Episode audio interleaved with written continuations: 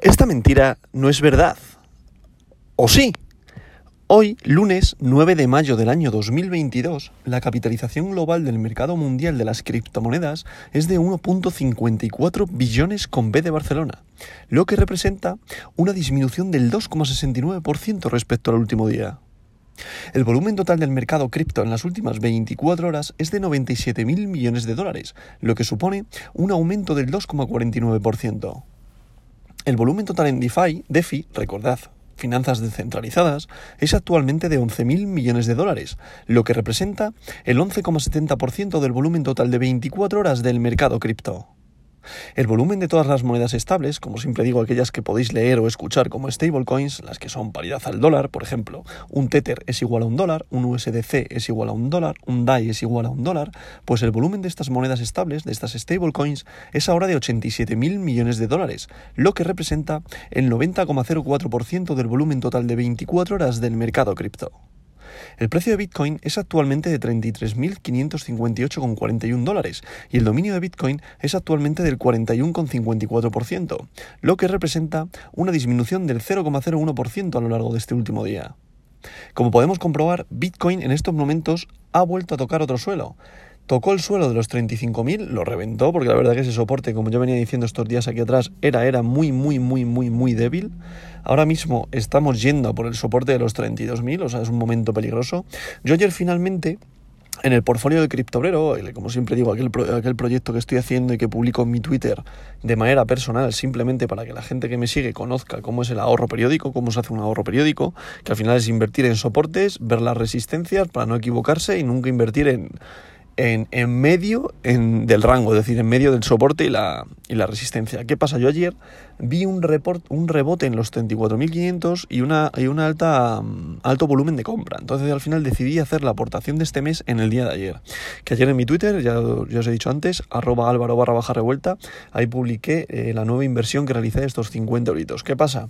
Que la volatilidad del mercado, el arrastre de los futuros de los índices ha provocado que Bitcoin se vaya más abajo y es muy probable perdón, que lo veamos en 31.800, 32.000 dólares.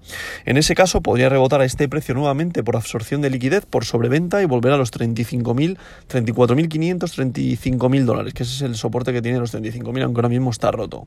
Pero por, por, por sobreventa es probable que la absorción de órdenes de compra le vuelva a hacer subir al precio y poder incluso poder ir a buscar los 38.000 dólares de nuevo. Todo va a depender, hoy de la apertura de las bolsas, de los índices, de, sobre todo el NAS de aquí el Standard Poor's. De, recordad que son aquellos índices en los cuales invierten las empresas tecnológicas más potentes del mundo y como el mercado de las criptos al final es tecnología pura, se, viene, se ve arrastrado por, por, por, por los mercados tradicionales.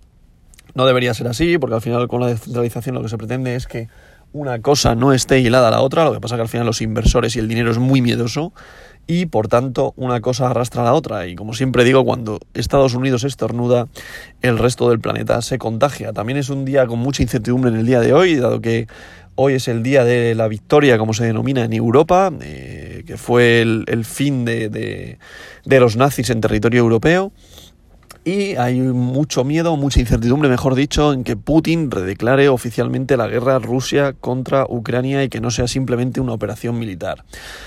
¿Qué puede pasar? Pues que si declara la guerra es probable que vuelva a haber miedo de, dentro del mercado por una posible guerra nuclear, eh, ya que se involucren más países, que esto se alargue.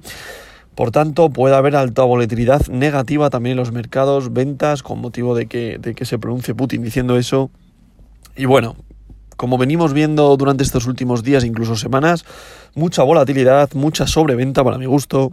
Estamos tocando soportes y reventándolos, aunque en el mercado de las criptomonedas, como vuelvo a decir, estamos en un rango. Es decir, si de aquí ya nos vamos a los 28.000, yo ya confirmaré, en mi modo de ver, que estamos en una tendencia bajista. Que de aquí, aunque hayamos perdido un 50%, que esto es una locura, es decir, llegamos a un máximo histórico de casi los 67.000 dólares, pero eh, recortando un 50%, yo sigo diciendo que estamos en un rango, que no es tan, porque si nos vamos al histórico de Bitcoin, no se puede considerar todavía un mercado bajista para mi gusto. ¿Por qué? Porque ya rebotamos en este precio y volvimos a subir a los 47.000. Digo durante este año, temporalidad anual desde enero a mayo. Para mí es un rango, es decir, si ahora volvemos a rebotar y volvemos a ver los 38K y de ahí a los 42 y a los 47, seguiría confirmándose este rango, desde los 32.000, 33.000 hasta los, bueno, 31.800 mejor dicho, hasta los 47.000 dólares. Ese es el rango que llevamos este año. ¿Qué pasa? Que si nos vamos al guano, es decir, si nos vamos a los 28.000K, es muy probable que ya se confirme una tendencia bajista clara porque ya hemos reventado ese rango que tuvimos con el rebote este año. Por tanto, eh, vamos a ver qué tal se presenta el día de hoy. Eh, bastante fundamentales hoy también a tener en cuenta. También digo, por técnico, ahora mismo estamos en un soporte, pero con las ventas que está viendo es muy probable que se pudieran ver los 31.800 y caer más así, más allá de este, de este valor. Pero bueno, y de hecho podríamos incluso ir a ver los, los 28.000K, pero Vamos a ver, como ya digo, también tiene que ir acompañada de fundamentales. Eh, yo espero que en estos precios haya un rebote al alza, que volvamos a ir a por los 38.000K, que se recuperen un poco los mercados e incluso podamos ir a buscar los 42. Pero, como vengo diciendo también estos últimos días, no hay ningún fundamental que diga que vayamos a subir, sino todo lo contrario. O sea, al final nada está acompañando los mercados, seguimos con la inflación alta, seguimos con la crisis de suministros, seguimos con la guerra de Rusia-Ucrania, la verdad que el mercado está muy revuelto. De ahí que siempre diga que hay que hacer un ahorro periódico. ¿Para qué? Para aprovechar los dientes de sierra en un mercado alcista. También en mi Twitter publiqué que he empezado también a probar el copy trading, que nunca había probado esto y simplemente lo quiero... Siempre yo siempre lo he hecho de manera unilateral, con, mis operaciones positivas, con mis operaciones negativas, pero como tampoco puedo dedicarle un tiempo eh, exhaustivo e incluso eh, exclusivo solo al, trading, lo que he hecho ha sido fiarme de otros. He visto una plataforma que es BitChat, que me parece bastante buena, pero hay que analizarla muy, muy, muy, muy bien, sobre todo en aquellos traders que elijas. Y bueno, estoy probándolo. Eh, del sábado al domingo, o sea, perdón, del viernes. Empecé el sábado, si no me equivoco. El sábado por la mañana, el sábado por la tarde, sí. Iba perdiendo unos 60 euros aproximadamente. Ayer al mediodía lo recuperé en el copy trading, ¿eh? o sea, fiándome de otros traders. Y eh, esta mañana iba volviendo a palmar, pero más dinero, porque ahora mismo de 300 dólares estaban 199. Pero bueno, son operaciones abiertas, ¿eh? no, quiere decir que hayamos perdido, porque son operaciones abiertas que van en negativo, pero evidentemente eh, yo dejo fiarme de lo que haga el trader. Bueno, dicho esto, simplemente lo quiero comentar para que, porque lo voy a ir publicando también en mi Twitter, por si a alguno le interesa, que conozcas que existe esta plataforma, es decir, que si a ti no te da tiempo a hacer trading o hacer operaciones, que sepas que también puedes confiar en, en BitJet. Como ves, no estoy haciendo ninguna publicidad ni nada de referidos, simplemente digo que esto es cosa mía. Si quisiera hacer referidos, pondría mi link en Twitter, que no lo he hecho. Simplemente es para que la gente que eh, le guste el trading, le guste la gráfica, le guste un poco la economía, eh, los fundamentales, el análisis técnico, conozca que existen este tipo de plataformas aunque ya iré publicando los resultados o si me liquidan la cuenta, porque evidentemente me pueden hasta liquidar la cuenta, que esto tiene mucho riesgo, es decir, no es consejo de inversión, siempre hacer tu propio análisis, estudialo muy bien, sobre todo elige muy bien a los traders que quieres confiar. Y pues eso, simplemente que lo conozcas, no te digo que lo hagas, sino que lo conozcas. Dicho todo esto, vamos a pasar con el top 10 de hoy, de lunes 9 de mayo, que en posición número 1 continúa el rey de las criptos, la criptomoneda de oro, Bitcoin, BTC, con un valor unitario por moneda de 33.558,41 dólares, lo que representa una caída de un 2,76%. En posición número 2, Ethereum, con su criptomoneda Ether, con un valor unitario por moneda de 2.448,93 dólares, lo que representa una caída de un 3,71%. En posición número 3, Tether, USDT, recordad, una stablecoin.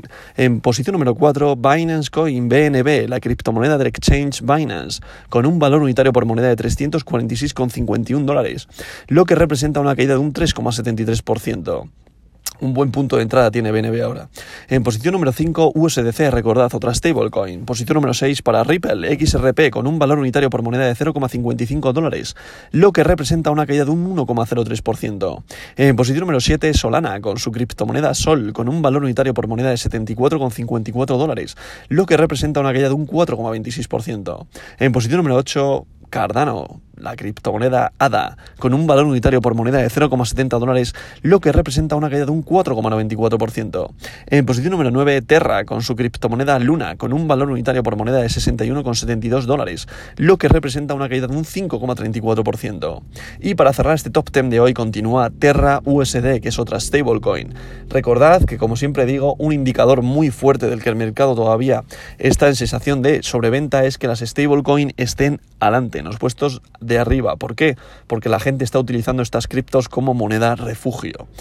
¿Y por qué digo esto? Porque Binance USD continúa en posición número 11, que es otra stablecoin y Dogecoin pasaría a la posición número 12, que continúa ahí, no es que pasaría porque ya estaba ahí en estos últimos días. Avalanche, posición número 13. Polkadot, posición número 14. Sivita Inu, posición número 15. WBTC en posición número 16. Tron en posición número 17. DAI, que es otra stablecoin, posición número 18. Protocol Near, posición número 19. Y Polygon en posición número 20. Como vemos, las stablecoins continúan en posiciones altas, por eso hay que tener mucho cuidado con el tema de eh, invertir en estos precios. ¿Por qué? Porque no quiere decir que sea el único indicador, pero cuando la gente acumula dinero en las stablecoin es para refugiarse de la caída del precio de las criptomonedas, de como Bitcoin, Ethereum y proyectos muy potentes. Dicho todo esto, vamos a ver cómo evoluciona el mercado en el día de hoy y como siempre digo, esta verdad de hoy no es mentira,